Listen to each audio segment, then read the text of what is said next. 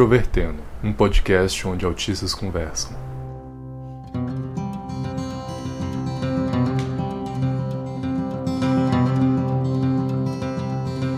Um olá para você que escuta o podcast Introvertendo, que é essa plataforma em que discutimos sobre autismo. Meu nome é Thiago Abreu, sou host desse podcast que geralmente traz autistas e não autistas para discutirem diferentes temas e hoje estou com dois convidados muito especiais e eu vou deixar para eles se apresentarem para vocês. Eu sou William Shimura, eu tenho um canal no YouTube, um canal sobre autismo. Sou autista também, fui diagnosticado na vida adulta e estou aqui agora para falar sobre esse assunto que é realmente importante de deixarmos claro para a comunidade o que tanto numa perspectiva de como autistas veem isso, né, como na perspectiva da outra convidada também, que vai se apresentar melhor agora. Bom, meu nome é Andréia Werner, eu sou jornalista, sou escritora, eu sou autora do blog Lagarta Vira Pupa, sou também mãe de um rapazinho que fez 11 anos ontem, chamado Theo, que é autista moderado não verbal. E se você quiser acompanhar o Introvertendo, nós estamos em diferentes espaços. Nós temos a nossa página no Facebook, que é facebook.com.br introvertendo. Também temos o nosso Twitter e Instagram, cujo nick é introvertendo. Nós temos o nosso site, que é introvertendo.com.br. Lá você pode encontrar os nossos episódios e também podem ser encontrados em, nos aplicativos de streaming, como por exemplo Spotify, Apple Podcasts. E também preciso dizer que o Introvertendo está disponível no YouTube. Lá nós temos um canal em que nós divulgamos vídeos, geralmente às terças-feiras, para falar de temas relacionados ao autismo.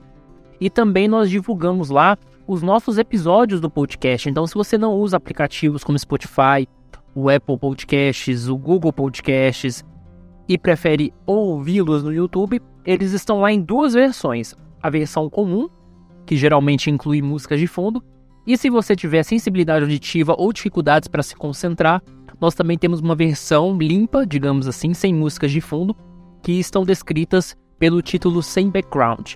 Lá você encontra a maioria dos nossos episódios. E agora nós também temos um fórum, que é fórum.introvertendo.com.br, que é o nosso espaço aberto para pessoas que nos escutam, geralmente discutirem vários temas.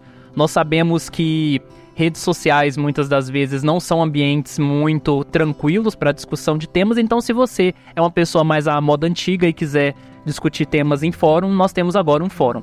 E além de tudo, se você quiser apoiar o Introvertendo, nós temos nosso PicPay, que é Introvertendo, e agora nós também temos um perfil no Padrim. É só você procurar por padrim.com.br barra introvertendo, que lá nós temos vários modos de doações e também de recompensas que você pode obter.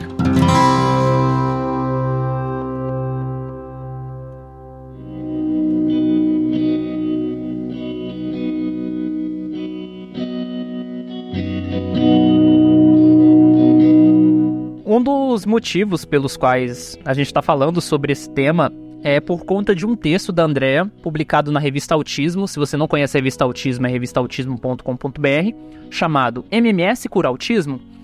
O que eu achei bastante interessante nesse texto é porque toda a sua campanha também vai além de simplesmente dizer que o MMS é prejudicial, mas também de entender um pouco como é que é o perfil de, é, dessa mãe, desse pai, que muitas vezes procura esse tipo de, de medicamento, entre aspas, que não é exatamente um medicamento. E aí eu queria te perguntar, assim, a princípio, qual que é o perfil da mãe que é vítima do MMS? Bom, a gente não tem um perfil só, mas tem algumas coisas que a gente observa em geral. É, é, bem comum aquela mãe que não tem muita informação, que às vezes teve o diagnóstico do filho e demorou para ter o diagnóstico, porque principalmente na rede pública, né, que a gente está falando, a maioria da população ainda depende da rede pública, então o diagnóstico demora a vir, não tem muita orientação de médico e não tem também as terapias necessárias, né, que a gente chama de intervenção precoce.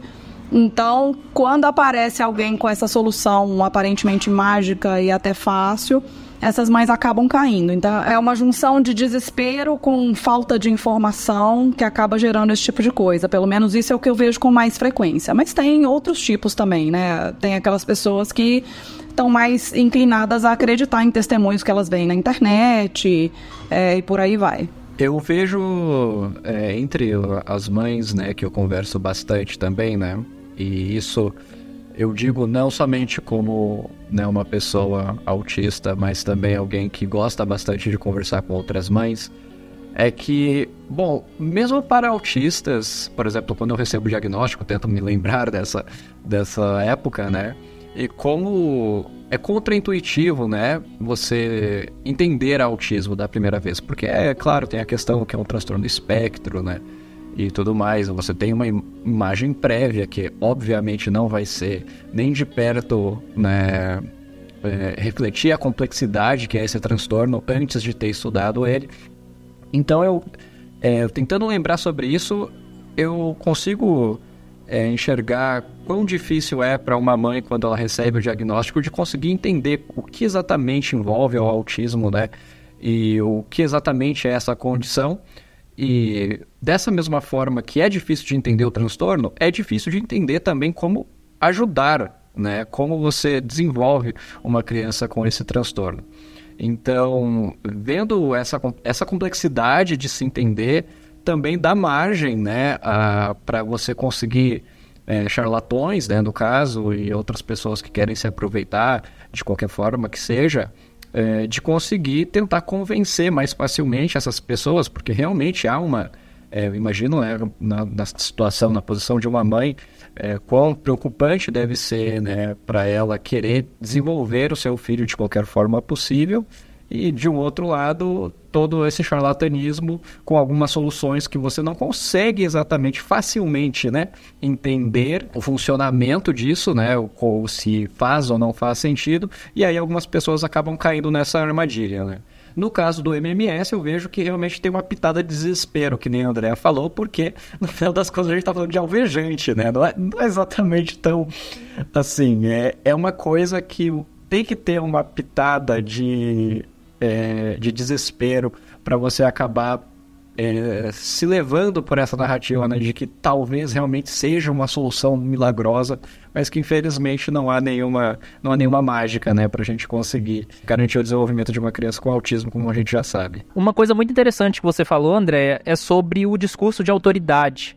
E uma coisa que eu acho assim bastante assustadora é alguns relatos de que o MMS foi recomendado por médicos. Sim, isso acontece e a gente tem provas, né? Quando eu falo a gente é porque nós somos um time do Fórum MMS, são várias investigadoras e um investigador. Sim, tem médicos receitando isso. E aí, quando vem um médico que fez psiquiatria ou que fez qualquer outra coisa, se especializou e, e te passa isso, como que você, pai ou mãe, vai questionar? Né? Te passa isso e te fala que é seguro, que vai fazer bem pro seu filho. Né? Quem é você na fila do Loas, como a gente brinca, ir questionar o médico se ele te passa isso pro seu filho? Sim, eu entendo. E eu acho que é por isso também que as pessoas não conseguem compreender com tanta facilidade de que o fato de uma pessoa ser médico não significa que ele seja um cientista, né? E são áreas totalmente diferentes. Isso me faz lembrar um episódio do podcast Naruhodo, que saiu recentemente, inclusive recomendo para quem quiser ouvir depois, que é o um episódio sobre o MMS de uma forma mais técnica e eles explicam processo por processo quais são os compostos envolvidos. E aí um dos argumentos que eles falam é justamente isso: o médico não é cientista, então muitas das vezes pessoas podem fugir totalmente do aspecto ético da profissão e adotar medidas e, e recomendações absurdas, né? Exatamente. É, eu vejo, na verdade, que é, você não precisa nem ser um cientista, na verdade, para compreender isso, mas você pode fazer alguns testes com viés científico, né, digamos assim, é, na perspectiva de um pai ou de uma mãe que quer é, questionar isso, né? Como, por exemplo, você, frente a um psiquiatra que está recomendando MMS, por exemplo, você pode simplesmente pedir uma segunda, terceira ou quarta opinião. Então, se você combina né, com N mães, por exemplo, ou até mesmo você mesmo vai ir lá e vai em um médico e pergunta: Ah, MMS faz sentido? Aí, ah, um recomendou que sim. Você vai falar com outros cinco. E os outros, esses outros cinco médicos vão falar: Não, isso é um absurdo. Então, assim, você tem que ter esse, é, é claro, um mecanismo bem básico né, do, do método científico, mas que facilmente você vê assim: opa, se tem quatro falando que é um absurdo e um falando que possivelmente vai ajudar, qual será a chance de realmente ajudar, né? O problema é ter, é ter dinheiro para os outros cinco, viu, William? Porque tem, tem, uma médica psiquiatra aqui em São Paulo que a gente sabe que receita que a consulta dela é 600 reais. Então aí você já imagina. É, então, e o, o charlatanismo tem esses mecanismos, né, de parecer com que às vezes, é, depois de procurar muito e não sei o que, você encontrou uma solução milagrosa que quase ninguém sabe sobre, né? Então, às vezes parece que essa essa escassez também, né? Quando você encontra um médico, é claro que vai ser uma minoria de profissionais, né, que, que vão recomendar esse absurdo, mas ainda assim quando você encontra um desse, parece que as pessoas, né, que esses pais que estão é, nessa situação desesperada vão acabar pensando, né, é, tendo algum pensamento no sentido de que, nossa, eu tirei a sorte grande agora, né? É, até porque esses médicos costumam ter esse discurso de que eles são meio que iluminados, que eles saíram. Né, iluminado é um jeito de falar, né? Eles não falam isso, mas assim, que eles saíram da caixinha, do que é ensinado na faculdade de medicina, e eles conseguiram sair da caixa, pensar além, e aí a blá blá blá da indústria farmacêutica. Então, assim, fica parecendo que realmente são poucos, porque são poucos que viram a verdade, sabe? É isso. É um discurso muito sedutor, né, de uma forma geral. É exatamente isso. É a medicina está toda comprada pela indústria farmacêutica, a faculdade de medicina ensina só o que a indústria farmacêutica quer. Médico, é, o médico ele sai da faculdade ensinado a, a receitar remédio e é isso. Falando sobre o discurso, eu também uh, escutei o próprio discurso original, entre aspas, né, um dos discursos que que ajudou o MMS ganhar a popularidade dele, que é da Carrie Rivera, né? É, e no discurso dela, né, ela, é, ali é uma live que ela fez em inglês, né, com uma outra pessoa, agora não sei exatamente qual é o canal dela, mas eu, no discurso eu vi que, na verdade, o relato, o próprio relato dela é um relato muito superficial. É, ele é um relato do tipo, ah, eu comecei a dar gotinhas para o meu filho e daqui a pouco ele começou a olhar no meu olho. Ah, porque daqui a pouco ele começou a ficar. É, antes no banho, ele não queria tomar banho. Aí depois ele passou a, a conseguir ficar um pouquinho mais calmo embaixo da água. Então, tipo, o próprio relato da Carrie Rivera não é um relato assim, sabe, que ela que ela falou que não, é extraordinário, porque você vai colocar as gotinhas e do dia para noite o seu filho vai melhorar. Mas por que ele não vai melhorar? Mas dá para ver que há um claro vício ali nela querer acreditar que aquilo de alguma forma funciona e passar esse discurso de alguma forma que de alguma forma funciona. E com é, essas observações extremamente genéricas e superficiais que você pode observar com qualquer coisa. Você pode dar chocolate pro seu filho e falar assim: nossa, agora que eu dei chocolate para ele, meu filho sorriu. Então chocolate é bom pro autismo, sabe? E coisas do tipo. Eu, é a questão do placebo também um pouco envolvida, né, nisso. Ah, sim, é. Eu acho que se você, a partir do momento que você começa a, a querer observar por qualquer mudança positiva que seja, seja lá por qualquer coisa que você vai fazer, você vai acabar prestando mais atenção nas coisas positivas, né?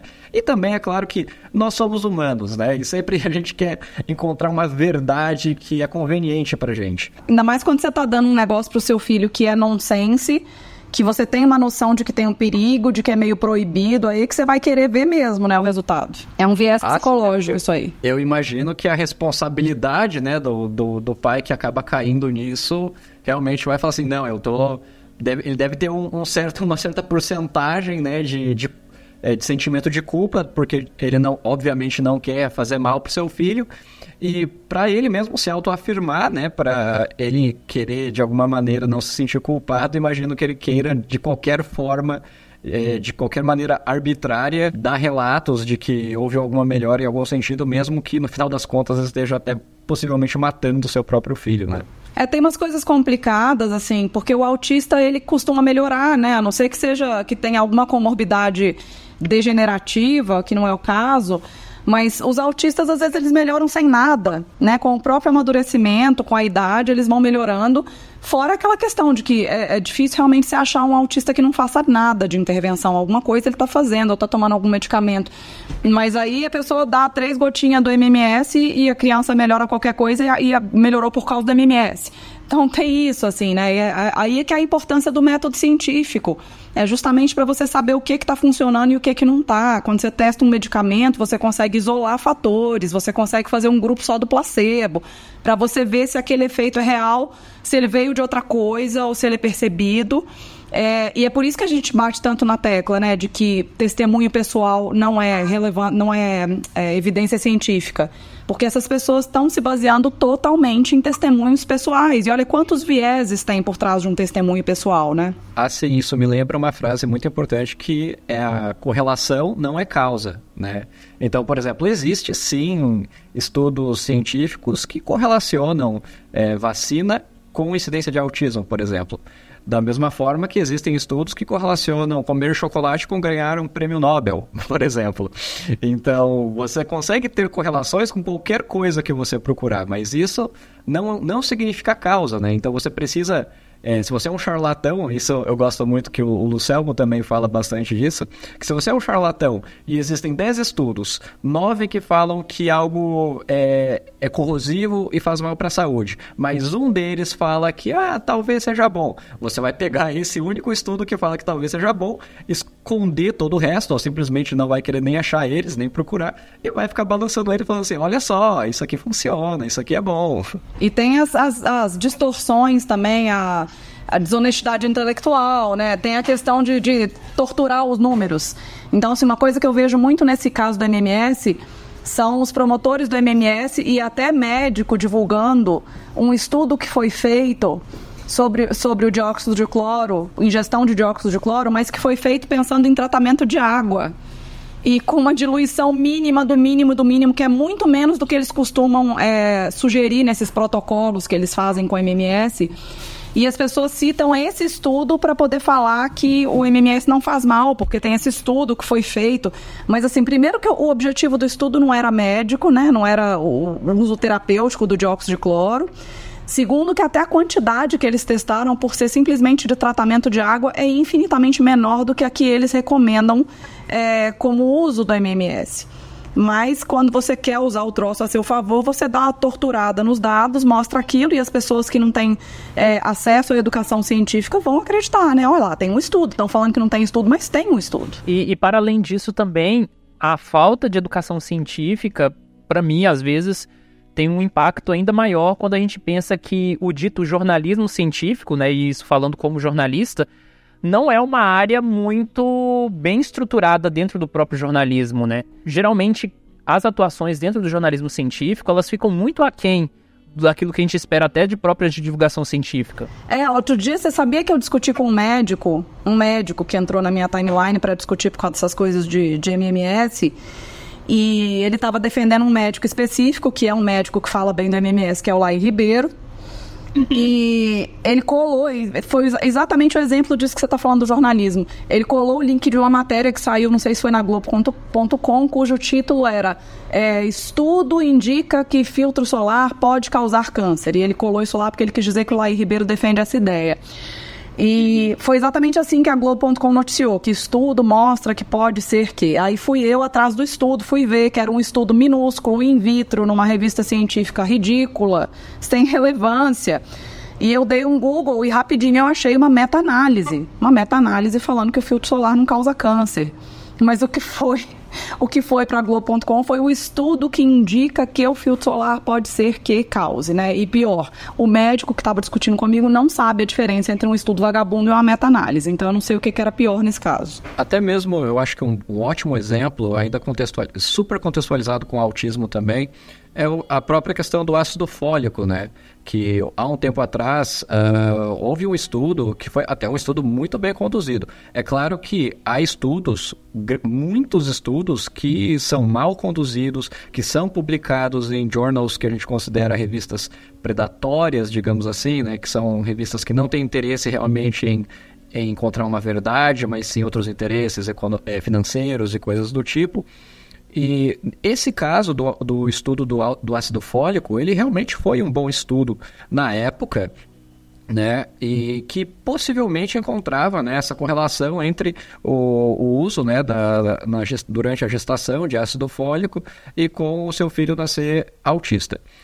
E foi realmente um bom estudo, foi noticiado pela mídia, e eu lembro que nessa situação eu abri o, o, o, estudo, realmente era um bom estudo, só que nas conclusões falavam que isso não significa que nós devemos recomendar para que grávidas não tomem ácido fólico. Isso precisa ser replicado, isso precisa, a gente precisa fazer uma revisão sistemática sobre isso para se ter uma conclusão sobre e, bom, isso foi há alguns anos atrás, né? Uns dois anos, eu acho, atrás. E agora, né, recentemente, saiu uma revisão sistemática sobre isso e que a conclusão é que não, que realmente não, não faz sentido. Por mais que tenha sido um estudo bom, né, um estudo bem conduzido, a gente precisa do tempo de replicação e de outros cientistas também querendo estudar a mesma coisa para conseguir chegar numa conclusão científica, né? Então, nesse caso do ácido fólico, por exemplo, eu acho que é um, é um ótimo exemplo de como, às vezes, a gente pode chegar a pegar um, um estudo só, né? E falar até, a, às vezes, até um estudo bom, só que a gente tem que ter, toma, tomar todo esse cuidado que muitas vezes a mídia não toma, porque no final das contas a mídia tem os seus interesses, que é gerar o seu público, é gerar clique, né? Coisas do tipo. É, exatamente. Caçar cliques. E então a mídia tem todo esse interesse e não é o mesmo interesse do que a comunidade científica tem, que é encontrar uma verdade, né? Por mais que sim, eventualmente você vai encontrar, que nem a gente já está falando, médicos e pesquisadores que vão querer, por algum outro interesse, por porque ele foi comprado de alguma maneira, isso realmente existe. Mas a longo prazo, né, a verdade sempre se mantém. Essa, o método científico é assim, ele precisa dessa competição entre os pesquisadores e duvidando, digamos assim, né, revisando o trabalho de outros pesquisadores para que se finalmente chegue a uma conclusão.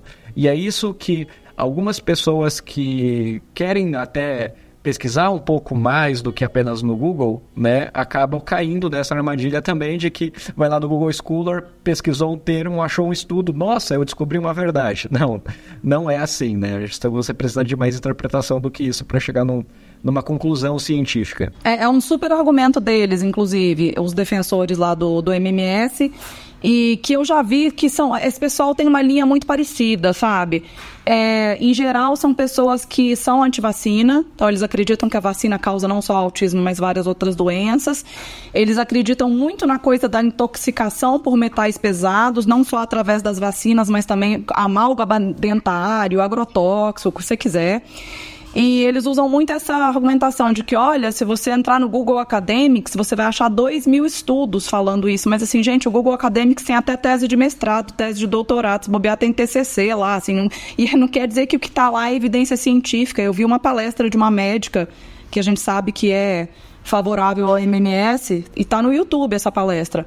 E ela falando assim, de que se você entrar no Google Academics, tem não sei quantos mil artigos é, relacionando Alzheimer e contaminação por metais pesados, alguma coisa assim. Ela querendo dizer que se você descontaminar dos metais pesados, você pode reverter o Alzheimer.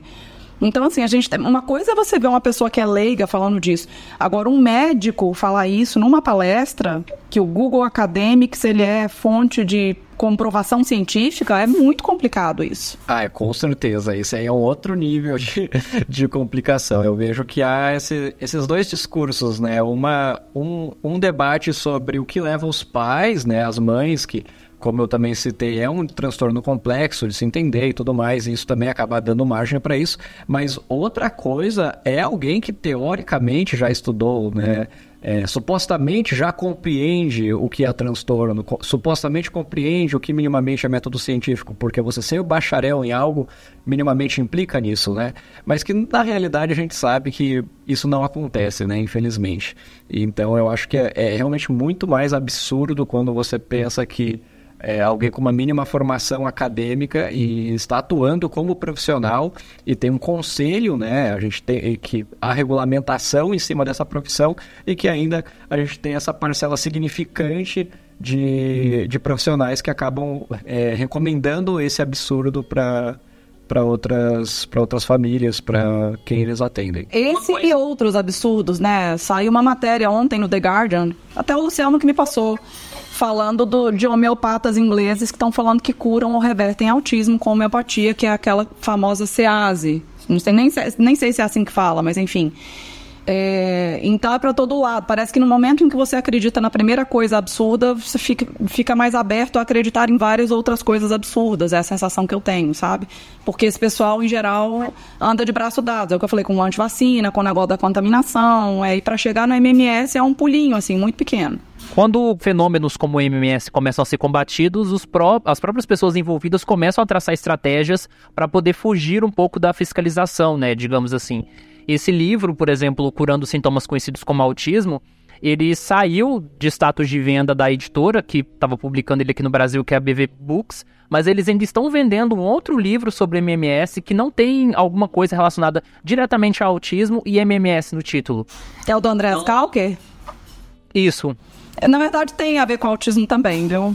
Não, tô falando assim, no título. Não ah, tem evidenciado no título, no título que é sobre autismo. Porque o Andreas Kalker é um dos principais divulgadores. Ele é que foi o grande... É, o cara que promoveu essa questão do enema, né? Que é a introdução do dióxido de cloro diluído pelo ânus das crianças direto no intestino, porque tem os vermes lá que causam autismo que são expelidos, que na verdade são pedaços do revestimento intestinal das crianças. O Andreas Kalker, ele já esteve no Brasil, inclusive fazendo palestras, fez a turnê brasileira. Uma coisa que me assustou particularmente com relação à BV é porque eu já ouço falar da BV há anos. A BV ela é uma editora de produtos evangélicos muito famosa, porque eles publicavam discos, filmes e livros bastante famosos sobre a realidade evangélica no Brasil, né? Eles faziam todo, todo o serviço de publicação, compravam direitos. Então eles, tecnicamente, eles têm um, um, catálogo e uma origem que não tem absolutamente nada a ver com temas de saúde. Eu acho isso, assim, absurdamente estranho. E a forma como eles também é, se dizem perseguidos, né? Vou te falar o que, que mais me impressiona, né? Nem a BV Books ter lançado tanto o livro do Andreas Kalker quanto do da Carrie Rivera. Eles já me eu já bati uma boquinha com eles no Twitter uma vez e eles defenderam os livros deles. O que me impressiona é que as pessoas acreditam e não questionam é, essa aura em torno de quem trouxe isso, que é a Carrie Rivera e é o Andreas Kalker. Então, uma coisa que se fala muito nesses grupos de MMS é o doutor Andreas Kalker, grande cientista e a doutora Carrie Rivera. Só tem um problema, nenhum dos dois é doutor. A Carrie era corretora de imóveis, fez um cursinho de homeopatia, e o Andreas Kalker comprou, comprou mesmo, comprou um diploma de um curso de tipo biofísica da medicina alternativa em uma faculdade dessas que você compra o diploma em Barcelona. Eu até postei esses dias sobre isso. Eu, eu cheguei a ver isso. É, ele é tem um, um, investigador espanhol que expôs isso no site dele, com inclusive assim, foto no Google Maps de onde que falava que era a universidade, foto do tal do diploma dele. É, e as pessoas ficam vendendo ele por aí como grande médico e cientista, sendo que o cara não tem nada de formação na área médica, muito menos é, cientista as pessoas não questionam. É isso que me, que me assusta um pouco. Eu sou mineira, eu sou desconfiada por natureza, então isso me assusta um pouco nas pessoas, sabe? Como que elas são crédulas mesmo. Sim.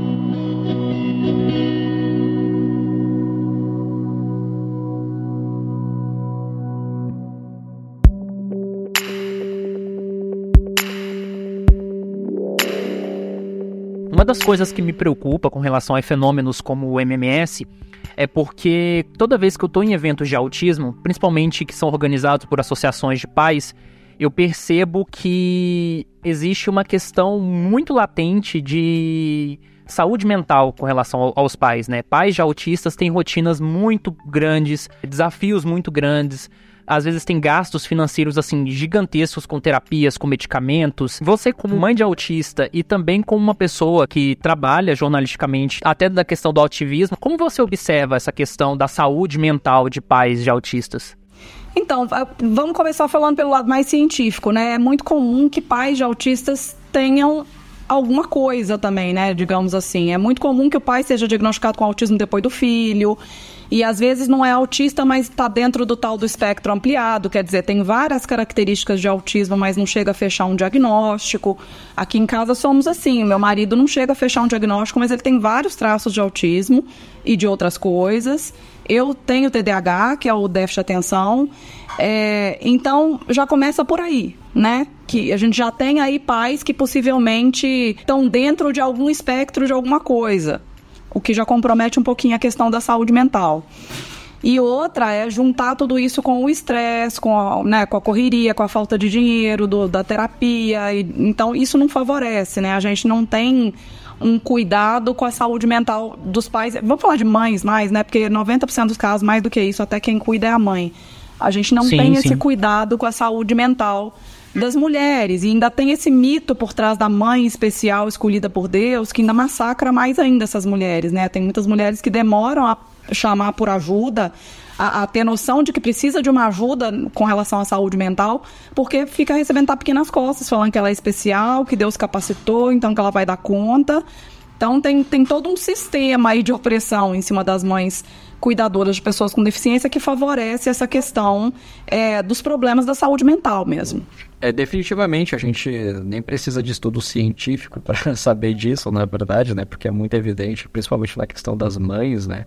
Mas tem um artigo publicado no, no jornal de pediatria, né? Que, bom, não tenho exatamente a referência agora, mas que eu já publiquei em um vídeo do meu canal também, e que ele demonstra, né? Sugere o quanto de estresse, né? E quanto isso muda e afeta na vida, especialmente da mãe, né? de que teve um filho diagnosticado com autismo. E justamente por isso, né, fazendo essa ponte com essas armadilhas do charlatanismo, né, digamos assim, é difícil de se esperar, né, da, da questão do, de como, é, por mais que uma mãe está ali quer o melhor para o seu filho, ela tem toda todo esse estresse, ela está passando por toda uma situação que é muito complicada, imagino eu. Então isso, querendo ou não, né, abre também mais margem para ela está mais fragilizada em querer acreditar nessas, nesses charlatanismos, querer acreditar numa solução mágica, milagrosa e que ninguém conhece, exceto uma ou duas pessoas que de alguma forma tá resolvendo todos os problemas magicamente e que aquilo pode ajudar ela também. Então é uma, uma situação mais difícil de você conseguir ter até mesmo tempo hábil, né, de pesquisar, de se questionar, de falar com outros profissionais, de até ter o recurso, o dinheiro, né, que nem a citou mesmo, de ter o dinheiro de falar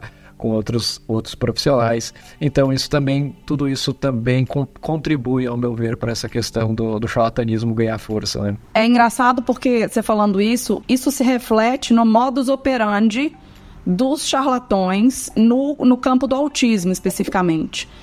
O que, que a gente reparou é, investigando essa questão do MMS, né, o nosso time do Fórum MMS? Eles têm um modus operandi muito parecido. Eles se infiltram nos grupos de pais, Muitos deles fingem que são pais ou mães. E aí eles ficam ali ouvindo as histórias de todo mundo. E aí, de repente, aparece uma mãe que fala: Ai, mas meu filho é autista muito severo, já tentamos de tudo. Ele bate a cabeça na parede. Aí esse cara vai virar, ou essa mulher vai virar e vai falar: Ah, então, meu filho era muito parecido, viu? E a gente sofreu muitos anos aqui, a gente tentou de tudo com ele, nada funcionava. Mas aí eu descobri um negócio que, olha, foi um divisor de águas aqui em casa. E aí fala o nome do negócio. Gente, é assustador. Quando você se infiltra nesses grupos, você vê. Aparece um monte de mãe falando: me fala mais inbox, fala inbox para mim, me conta mais um pouco, me dá o contato. Assim, é desse jeito. Então é muito fácil, é muito fácil você se aproveitar do desespero desses pais, porque realmente eles querem acreditar. Putz, esse cara tá falando que isso aí foi um divisor de águas, deve ter sido, e eu preciso realmente testar com meu filho.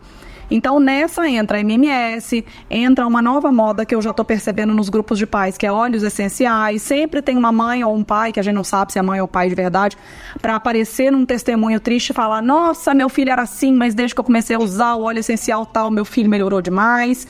É, e tem uns mais descarados, assim. Eu tenho um print de um grupo que um cara entrou e falou assim: Olha, eu recomendo o Zapper. E aí todo mundo, mais Zapper, o que, que é isso? Tudo aí ele colocou o site lá e aí veio falar, gente, o troço é um antibiótico eletrônico. É tipo um trocinho que você liga no dedão e dá um choquinho. E aí diz que mata todas as bactérias parasitas do corpo. É, juro por Deus.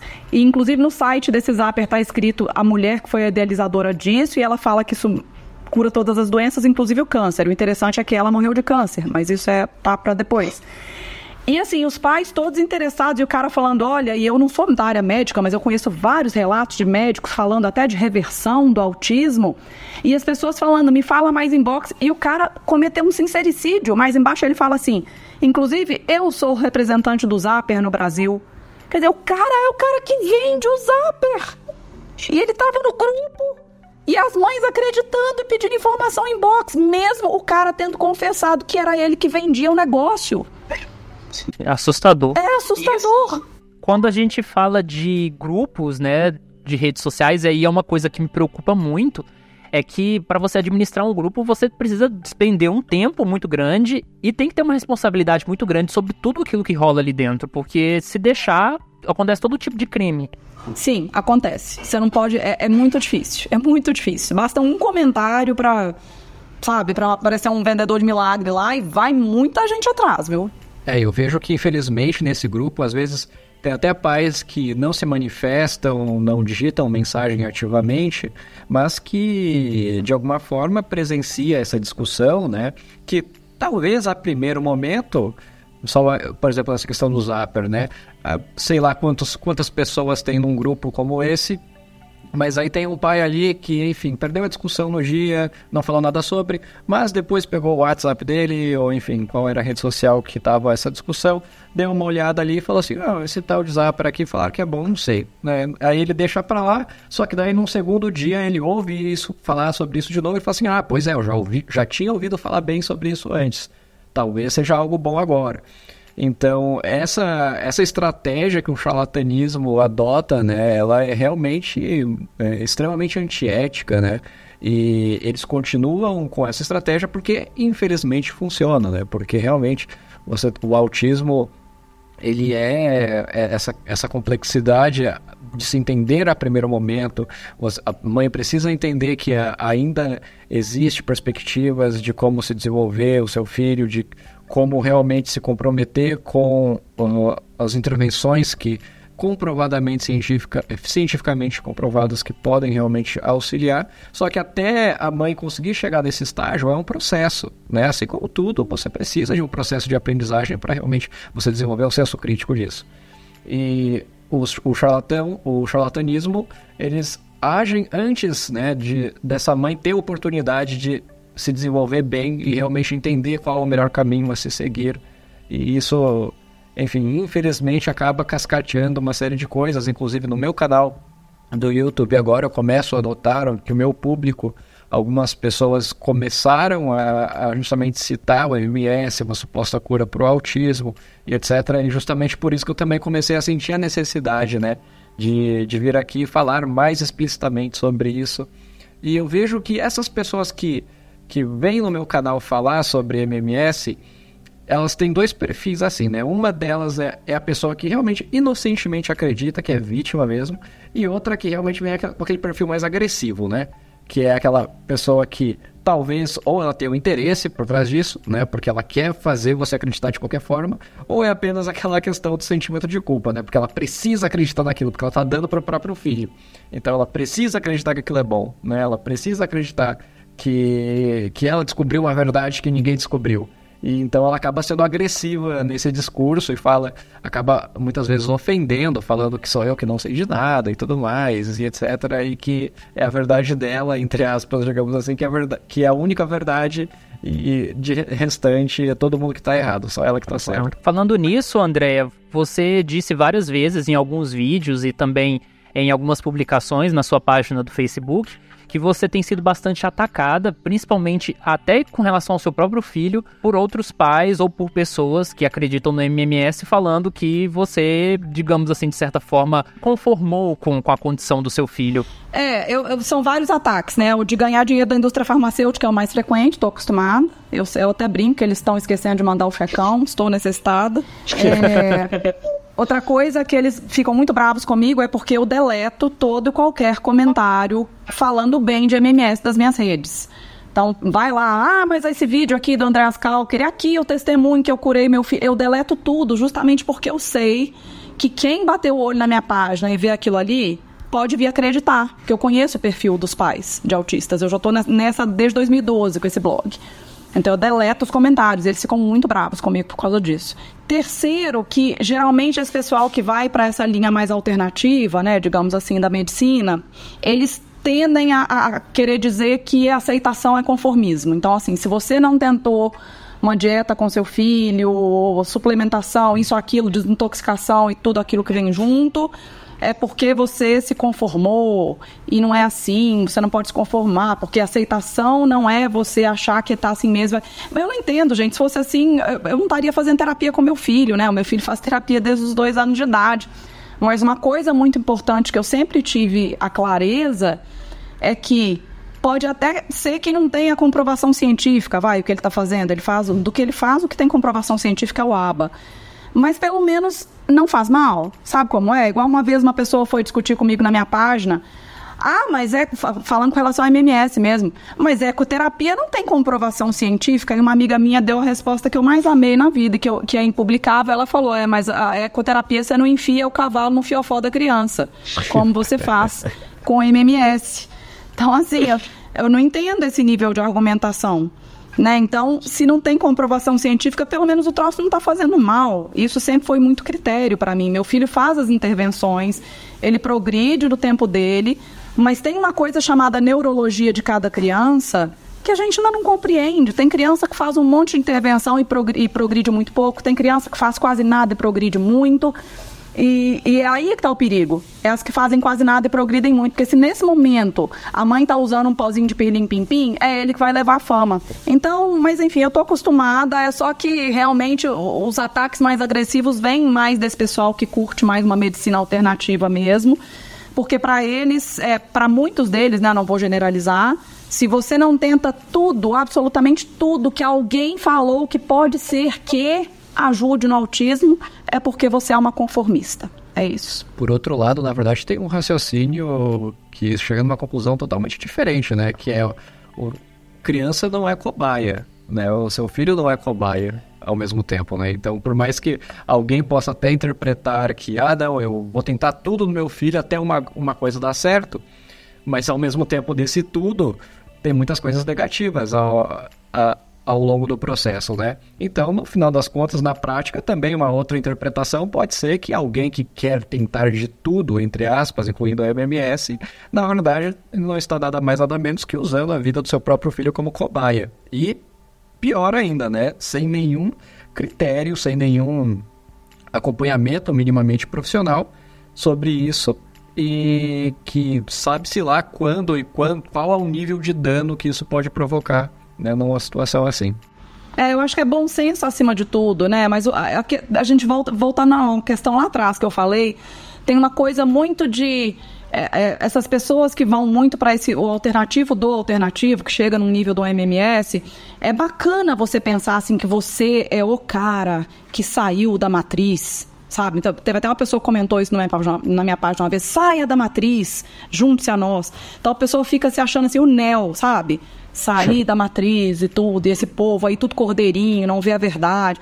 Tem um lado psicológico bacanudo, assim, de você pensar que você está vendo a verdade que ninguém está vendo e tudo. Então tem várias pegadinhas aí que acabam levando as pessoas para isso e mantendo ali, né? Vira meio que um culto, meio que uma lavagem cerebral mesmo. André, uma coisa que eu e o Timura nós conversamos muitas das vezes é que nós que de certa forma, falamos na internet, que nós desenvolvemos atividades comunicativas, digamos assim, nós temos, primeiro, uma responsabilidade muito grande com todas as informações que a gente propaga. Mas no caso de autistas que falam publicamente como autistas, como no caso meu, do Timur e de várias outras pessoas, eu tenho a impressão que a gente tem uma certa falha de comunicação. Que, por exemplo, a nossa trajetória de vida e as nossas experiências, né, isso sem contar da parte daquilo que a gente lê, daquilo que a gente estuda, elas são muito diferentes do que esses pais que estão em busca de tratamento, principalmente em graus mais substanciais do autismo, vivem. E aí eu queria te perguntar, assim, nesse sentido, como é que nós, autistas, que desenvolvemos essas atividades de, de falar na internet sobre autismo, podemos dialogar com, com esses pais de uma forma mais efetiva? Olha, eu não sei especificamente do MMS, porque eles vão sempre ficar jogando na cara de vocês que vocês não entendem isso porque vocês são autistas leves. Isso é terrível, mas eu vejo isso acontecendo muito. Mas você sabe que uma coisa que eu, eu falando pessoalmente, que me ajuda muito de acompanhar os autistas leves, é que por mais que vocês sejam verbais e tudo, tem muita coisa parecida. Então eu, eu jamais vou esquecer quando o William, por exemplo, me contou que ele acho que não comia com garfo até os 15 anos de idade. Sim, e que a mãe implicava muito. Olha como é que eu lembro dessa história que você me contou. E que Aí um dia o William falou com ela que não faz o menor sentido o ser humano ser um bicho tão evoluído e ter feito um troço para pegar comida que é todo vazado. E isso me deu uns insights que é assim, porque eu já tinha ouvido histórias semelhantes de autistas, que é assim, às vezes os nossos filhos têm uns comportamentos que a gente não entende de jeito nenhum. Por que, que ele não quer fazer tal coisa? Por que, que ele só faz essa coisa desse jeito? Mas o que eu fui aprendendo de, de ouvir o William e de ouvir outros autistas é que sempre tem um porquê por trás. Sempre tem um racional, sabe? Então me ajuda demais. Teve um dia que a Kalinka falou, eu, eu, eu contei que meu filho vomita muito dentro de avião. E aí eu ouvi a Kalinka falar, ela comentou no meu post, que ela vomitava muito porque são muitos cheiros misturados. É a comida que estão arrumando lá, é o suor da pessoa do lado, é um monte de perfume, todo mundo fechado naquele lugar. Então eu acho que o jeito que vocês podem mais cativar esses pais e mostrar para eles que vocês são aliados é falando dessas coisas mais práticas do, do autismo, que no final das contas o filho pode ser severo não verbal, mas a gente acaba caindo no mesmo lugar, tem muita semelhança. Eu acho que tem às vezes até mais semelhança do que diferença. Não é à toa que tem um diagnóstico por trás, né? O mesmo diagnóstico. Sim, definitivamente. As características que todo autista, né, independente do nível de dificuldade, tem, elas uh, são semelhantes entre todas as pessoas, né? Mesmo, bem como você falou mesmo. É, só que eu vejo que, da questão de alguns pais, né, especialmente como o Thiago mencionou, uh, em dificuldades mais uh, moderadas, né, dificuldades mais substanciais, especialmente os pais que é, estão no início, digamos assim, né, da trajetória. É claro, você é uma, é uma mãe que eu vejo que você já tem toda uma trajetória extremamente sofisticada, né? Eu, já, já, enfim, teve imagino que já deve ter conversado com inúmeras mães, inúmeros outros profissionais e tudo mais. E eu fico pensando, me questionando bastante, como que eu posso melhor abordar, né, um pai assim que tá prestes a cair no MMS, digamos assim.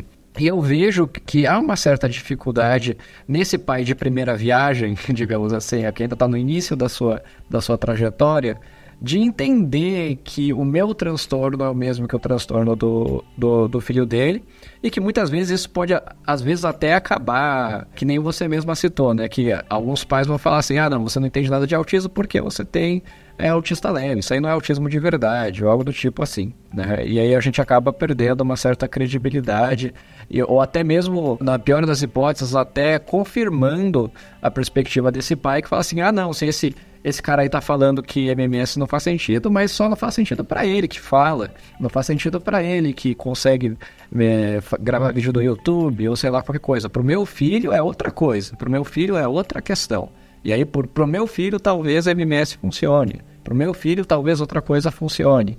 Né? Então, tem, tem toda essa delicadeza no discurso e que eu vejo que há uma, uma necessidade bem... É bem delicado mesmo, né? Não tem outro, outro termo para especificar melhor isso que é uma situação que você tem que sentar com esse pai e, enfim, não somente em um dia, mas na verdade é uma, uma explicação recorrente que você tem que, de alguma forma, uh, mostrar tanto o lado do que é o autismo, entender que eu tenho a mesma condição que outras pessoas uh, também estão no mesmo espectro, que a gente se relaciona assim, né? E que as causas, entre aspas, digamos assim, não é na questão do, de vermes ou enfim, qualquer outra coisa do tipo. E também só depois especificar que a ah, vacina, metais pesados, Uh, cloro não faz sentido para a condição que a gente tem. É, eu acho que muita gente está ouvindo o que vocês têm a dizer agora. O seu canal eu estou vendo que está crescendo muito. Então, você pode aproveitar para fazer uma divulgação científica com um vocabulário mais amigável, né, digamos assim. Que foi o que eu vi, inclusive, no canal daquelas meninas Nunca Vi um Cientista. Foi o melhor vídeo de MMS que eu vi, porque elas são cientistas, elas são bioquímicas, com mestrado, doutorado em farmácia em bioquímica. Mas elas falam de um jeito tão acessível que não fica, que fica próximo, sabe? E eu acho que vocês têm uma chance de fazer isso, justamente para esses pais que não estão, que estão chegando agora e tudo, começar a educar desde agora. Sabe por quê, William, que me preocupa? É, se a gente não passar para as pessoas educação científica, o básico da educação científica, a moda do MMS pode passar. Só que mês que vem chega a moda nova. E a base é a mesma. A base é a mesma, a base é não tem comprovação científica que funciona, claramente oferece riscos, vai estar tá cheio de testemunho no YouTube, no Facebook falando que aquilo faz bem. Então, enquanto a gente não conseguir educar as pessoas com relação a isso, elas vão continuar caindo nesse tipo de coisa. Só vai mudar o nome do negócio, mas vão, vão continuar caindo. Ah, sim, com certeza. Inclusive, eu vejo isso se refletindo no próprio conteúdo que você posta, né? Na verdade. Porque agora eu vejo, por exemplo, né? Como uh, o seu conteúdo, quando eu digito no YouTube, no, no Google, perdão, você, eu vou encontrar o seu blog e tudo mais, né? Ah, uma mãe de um, de um garoto com autismo e tal, jornalista. Então você, você pode até imaginar um determinado tipo de conteúdo. Mas aí quando você vai se aprofundar no conteúdo que você posta, eu já começo a notar, você começa a falar sobre a hierarquia das evidências, né? Você todo esse raciocínio cético que você fez aqui, ou como você mesma diz, né, mineira desconfiada por natureza. Então, eu vejo que, que isso são mecanismos que inevitavelmente você teve que começar também a passar para o seu público, porque chegou no momento que eu vejo que você também chegou nessa mesma conclusão, que fala assim, opa, pera lá, eu preciso educar o meu público, não adianta eu chegar aqui e falar assim, ó, não, não funciona. Não adianta isso, você precisa transmitir uma educação de alguma forma para eles, e para eles também terem a capacidade de entender a mensagem que você está passando, né? Então, eu vejo que é muito interessante isso no, no nas suas redes sociais, que você também, é, inevitavelmente, eu acho que quem está fazendo algo sério, seja lá qual área que for, você inevitavelmente tem que adotar um viés científico, né? Porque isso enriquece o seu discurso. É, na verdade, isso veio junto com o MMS, porque foi justamente assim, com pouquinho tempo de campanha contra o MMS, eu, eu notei que não ia adiantar a gente ficar batendo no MMS sem passar um pouquinho de educação científica, porque mês que vem vai vir a nova panaceia e as pessoas vão cair nela de novo. É, então eu tento falar isso de uma forma natural, e uma coisa que eu te falo é assim, se eu fosse mal intencionada, porque às vezes eu recebo e-mail, é muito comum, assim, pelo menos, pelo menos uma vez por semana, uma mensagem ou, ou um e-mail assim. Nossa, André, o Theo melhorou tanto que eu tô vendo que o Theo tá tão presente, tá isso, tá aqui. O que, que você tá dando para ele? Gente do céu, William, se eu fosse uma psicopata charlatã, eu podia inventar uma água de rosas, cara. Falasse, olha, fulana, eu descobri que essa água de rosas aqui faz um bem danado. E eu comecei a dar cinco gotinhas por dia pro Theo. E aí, olha que sensacional o tanto que o Theo melhorou. Eu tava rica. Então, assim, é porque eu vejo que é realmente muito fácil, porque as pessoas vêm atrás de mim e as pessoas desconsideram que o Theo faz intervenção desde que ele tinha dois anos de idade. Que ele foi diagnosticado com dois anos e que ele faz um monte de coisa ao longo dos anos e que é um trabalho conjunto de vários anos e chegando onde ele chegou agora, e olha que ele ainda é autista não verbal né? Mas é assim, parece que as pessoas elas querem. É igual quando te pergunta assim: Nossa, você emagreceu um tanto, o que, que você fez? Aí você fala: Eu fechei a boca e malhei. Aí você vê aquela cara de decepção da pessoa. Porque as pessoas não querem é, o caminho difícil, elas querem uma pílula mágica. Gente para oferecer pílula mágica tem um monte. Sim. Eu me sinto da mesma forma, na verdade, mas em outra área agora, né? Porque. Uh eu já sou bem associado com essa imagem de que eu sou o autista, sou gamer, né? Enfim, tenho toda a questão do, do canal do YouTube, que eu entendo de autismo e tudo mais. Então eu tenho muitas mães que acabam vindo me procurar perguntando, né? Ah, porque o meu filho joga bastante, o meu filho gosta de jogos também, etc. Gosta de celular, aplicativo. É, o que, que você me recomenda, né? Qual aplicativo você me recomenda? E eu já ouvi isso até de, de algumas pessoas fala assim, nossa, mas por que você não inventa um aplicativo, você não inventa um jogo para autismo e não sei o que, você vai ficar rico e tal, algo do tipo. E realmente, você, e, e olha como fácil é para mim fazer isso, na verdade, né? Porque eu, eu essa é a minha profissão. Né, eu, eu, desenvolvo justamente aplicativos, eu desenvolvo jogos. Então não seria assim, eu, eu tenho tudo para fazer isso, na verdade. E, e, aliás, eu estou fazendo isso, mas eu estou fazendo isso com rigor científico. Então algo que eu poderia fazer, sei lá, em um mês, e realmente escalar com marketing, não ter nenhum compromisso científico, eu simplesmente poderia, sei lá, colocar um dólar, dez dólares, seja lá quanto que for, começar a fazer propaganda sobre isso e tentar falar, ó, oh, não, mas dá esse, dá esse joguinho aqui pro seu filho jogar, porque ele foi desenvolvido por um autista, né? Porque ele foi pensado dessa forma com o autista e etc. Então, é, seria um marketing muito eficiente. Mas, ao mesmo tempo, eu entendo que eu tenho pelo menos uns dois anos de trajetória para minimamente ter minha primeira tentativa. Mesmo eu sendo um programador e mesmo eu sendo mestrando. Eu vejo que eu preciso disso, né? Que essa trajetória não tem como pular etapas. Se eu realmente quiser desenvolver um aplicativo ou um jogo que realmente, de alguma maneira, vai ajudar crianças com autismo de alguma forma, né? Com alguma habilidade social ou com alguma habilidade de atenção compartilhada, ou seja lá qual for o objetivo desses meus produtos. E eu vejo que seria muito fácil de fazer isso, mas é que nem eu, é, é, como eu, eu disse, não é fácil você conseguir fazer algo que faça realmente sentido, que realmente funcione, mesmo porque eu também publiquei no passado recente, na, nas minhas redes sociais, no, no Facebook, um artigo que revisa 700 aplicativos que estão na App Store e Google Play.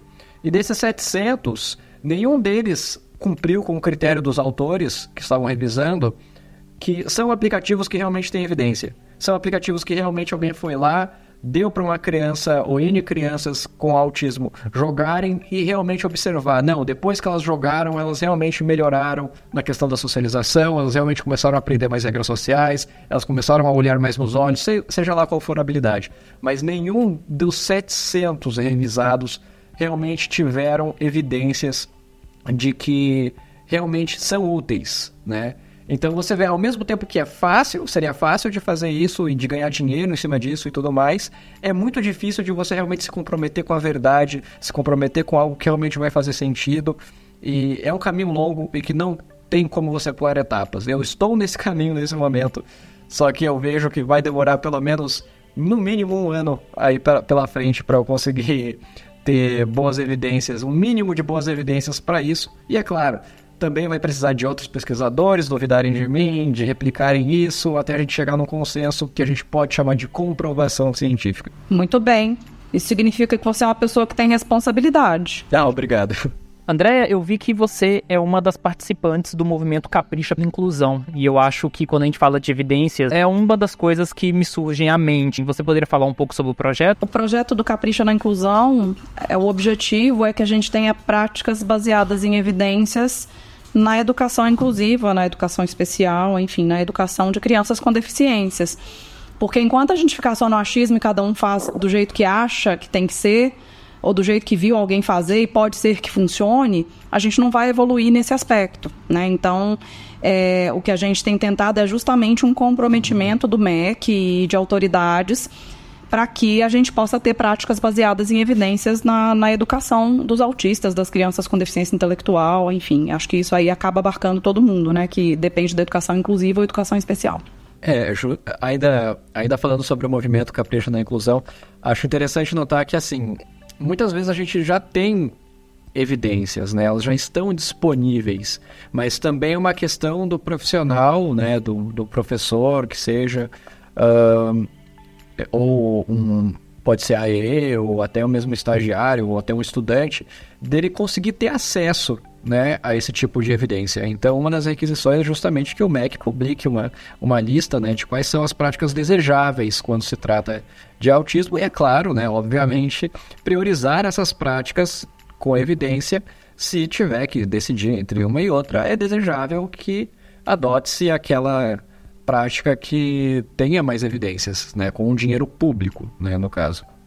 Então eu acho interessante essa reivindicação, né, que o que o, o, o movimento Capricho na Inclusão faz, que é apenas se comprometer com coisas que funcionam, é apenas sobre isso, né? Não é sobre hierarquia, não é sobre influência política, não é sobre essas outras coisas, é, é mais sobre essa questão de apenas, gente, vamos buscar o que é melhor, e Mac, por favor, ajude as outras pessoas que querem o melhor também a encontrarem o que é melhor. Porque muitas vezes, né, a gente sabe como que é a rotina de professor é, é realmente difícil, né? É intensa e tudo mais. Então, é, há N preocupações. Então, com essa facilitação do, do Mac também, eu acho que ficaria um objetivo mais factível também. Eu queria agradecer bastante vocês dois pela participação daqui no Introvertendo. Se você tem algum relato, se você tem alguma pergunta também a fazer com relação à temática que nós desenvolvemos hoje, envie um e-mail para ouvinte@introvertendo.com.br que nós vamos ler na sessão de leitura de e-mails do próximo episódio. E Enfim, fica também no nosso site introvertendo.com.br todos os links, todas as matérias, todos os estudos que nós mencionamos aqui para consulta de todos vocês. É, eu gostaria de agradecer a participação, a oportunidade, na verdade, é, para falar sobre esse assunto que, como eu disse no início, é realmente importante, ao meu entender. Uh, definitivamente você conversar, você ter essa conversa, dessa dinâmica de conversa entre pessoas, não somente você fazer um monólogo através de, de um vídeo no YouTube, por exemplo, pode acabar sendo mais produtivo, né? Então, agradeço por essa oportunidade, porque no final das contas, imagino que isso vai ser um, um conteúdo relevante, né, para contribuir, no geral, para a educação científica mesmo da coisa, né, não somente sobre MMS, mas como a Andrea também falou, né, educação científica no geral. E definitivamente isso é algo desejável, é algo que eu também corroboro muito e me esforço para que isso aconteça. Bom, foi um enorme prazer, na verdade, gravar. Eu imagino que a gente ainda vai gravar outros podcasts pela frente, né, Chama? Bom, eu agradeço demais o convite. Amei discutir com vocês. Já tinha conhecido o William antes, mas foi um prazer conhecer você também. E contem comigo, se precisar de mim de novo aqui, né? Meu lugar de fala é o de mãe, né? O que eu digo sempre, mas acho que eu consigo agregar um pouquinho com a coisa do, do lugar de fala de mãe. E eu fico muito feliz de, de ver que eu tenho em vocês aliados para essa questão da educação científica, porque a gente só vai conseguir acabar com o charlatanismo na medida em que as pessoas começarem a entender direitinho essa questão da, da educação científica e por que, que é tão importante. Não, ao meu entender, você tem tudo a contribuir, na verdade, André. Bom, eu já falei sobre isso melhor no, no, em algum vídeo do meu canal do YouTube também, mas eu vejo assim que é, é como o Selmo também diz, né? Eu, eu vejo que cada pessoa tem a sua parte, né, da, na comunidade do autismo, eu vejo que o, o, seu trabalho como mãe, como você faz, é extremamente pertinente, né? Eu vejo que todos nós estamos para um fim em comum, né? Então, eu não, de nenhuma forma eu vejo que uh, a minha palavra é mais ou menos relevante do que a sua. Eu acho que, pelo contrário, eu acho que você está nessa nessa caminhada há mais tempo do que eu. Eu, respeito a você por isso, né? Oi? Perdão? Não, eu falei, brinquei que você me chamou de velha. Não, foi, foi só uma brincadeira, William. Foi, foi ironia. É, autistas fazem isso sem querer às vezes. Estou então, acostumado. eu vivo fazendo isso também.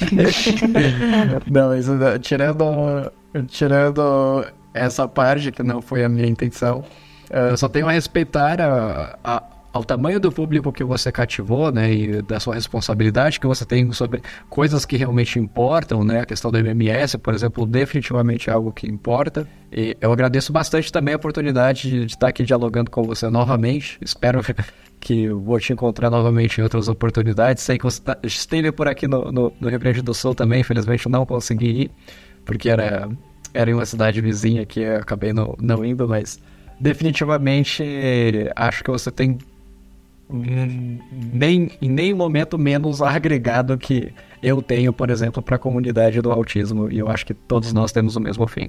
Ai, que bom, a gente se complementa. E voltarei ao sul e a gente vai ter outras oportunidades. Perfeito.